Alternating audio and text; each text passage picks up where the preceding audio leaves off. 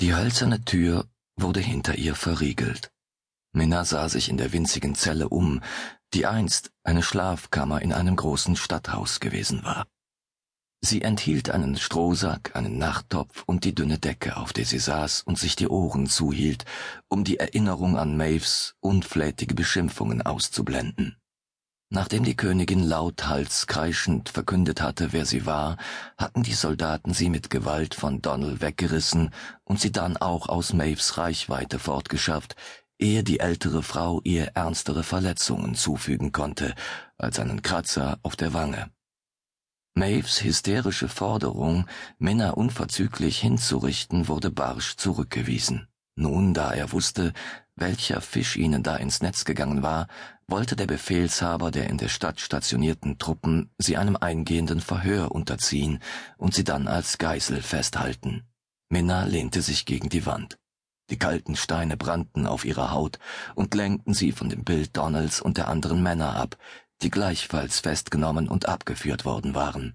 In Donalds gütigen Augen hatte sie keine Angst um seine eigene Person, sondern nur um sie gelesen.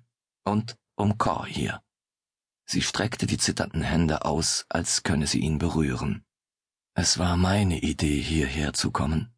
Mein kühner, törichter Entschluss, und deswegen ist Donnell. Donnell. Sie betastete den Kratzer auf ihrer Wange und betrachtete dann das Blut an ihrem Daumen. Das hatte ihr ihre unüberlegte Impulsivität nun eingebracht.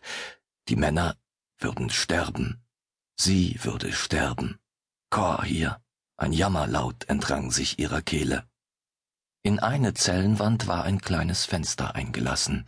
Minna erhob sich und presste die Nase dagegen. Das milchige Glas ließ nur Licht hindurch.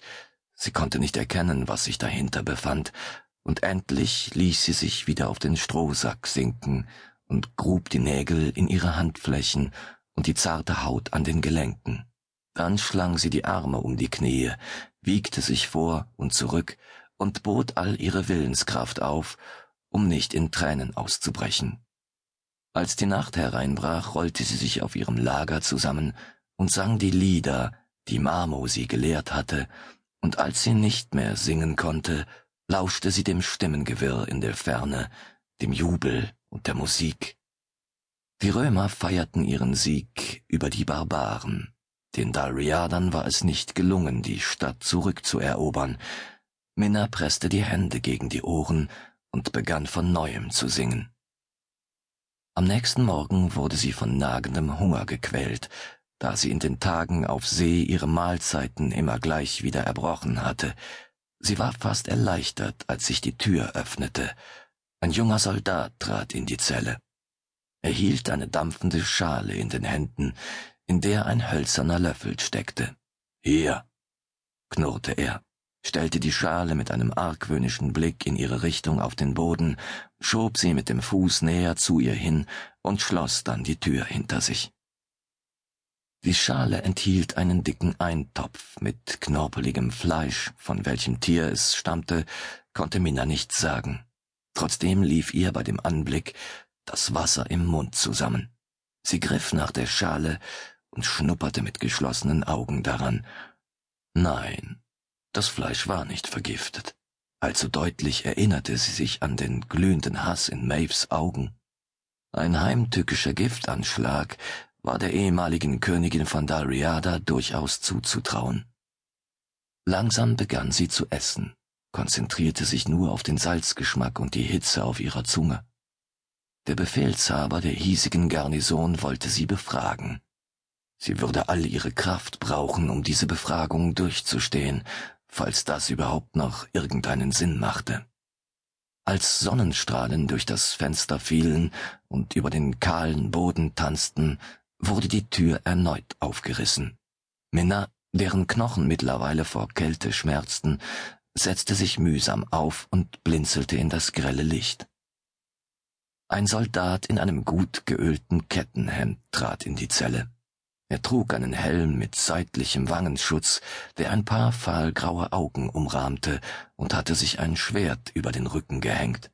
In einer Hand hielt er einen Stuhl, den er auf den Boden stellte und darauf Platz nahm. Dann stützte er beide Hände auf seine Knie. Seine Unterarme waren dick und muskulös und mit alten Narben übersät. Ich bin der Optio, der unserem Kommandanten Bericht zu erstatten hat. Wie wir erfahren haben, gehörst du zum Haushalt des Königs von Dalriada und zählst zu seinen engsten Vertrauten. Minna verzog keine Miene, obwohl sich ihre Gedanken überschlugen. Der Mann verschränkte die Arme vor der Brust und rasselte seinen üblichen Spruch hinunter.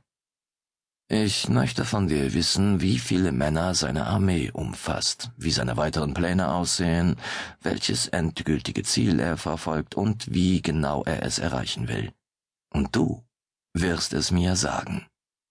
Minna richtete sich auf und sah ihn fest an. Unwillkürlich musste sie an Brock denken, und mit einem Mal drängte es sie mit aller Macht, dem Soldaten den Namen ihres Bruders zu nennen und ihn zu Hilfe zu rufen aber sie wusste, dass sie diesen Weg nicht gehen durfte. Sie würde Donald und sich selbst entehren, und sie wäre Corhiers Liebe nicht länger würdig. Sie hatte ihre Wahl getroffen. Ich weiß überhaupt nichts, erwiderte sie klar und deutlich, obwohl sie innerlich vor Angst zitterte. Ich kann dir leider nicht helfen, Optio. Angesichts ihres perfekten Lateins blinzelte der Optio verwirrt, dann trat ein höhnisches Grinsen auf sein Gesicht. Beim Blute Christi, ich habe mein gesamtes Leben unter euch Heiden verbracht. Ich weiß, wann ihr lügt, wie ihr lügt und wie lange es dauert, die Antworten aus euch herauszubringen, die ich hören will. Er zog einen Dolch aus seinem Gürtel und drehte ihn lässig in den Händen. Minna folgte seinen Bewegungen mit den Blicken. Der Soldat sah es, lächelte, beugte sich dann vor und legte den Dolch auf ein Knie.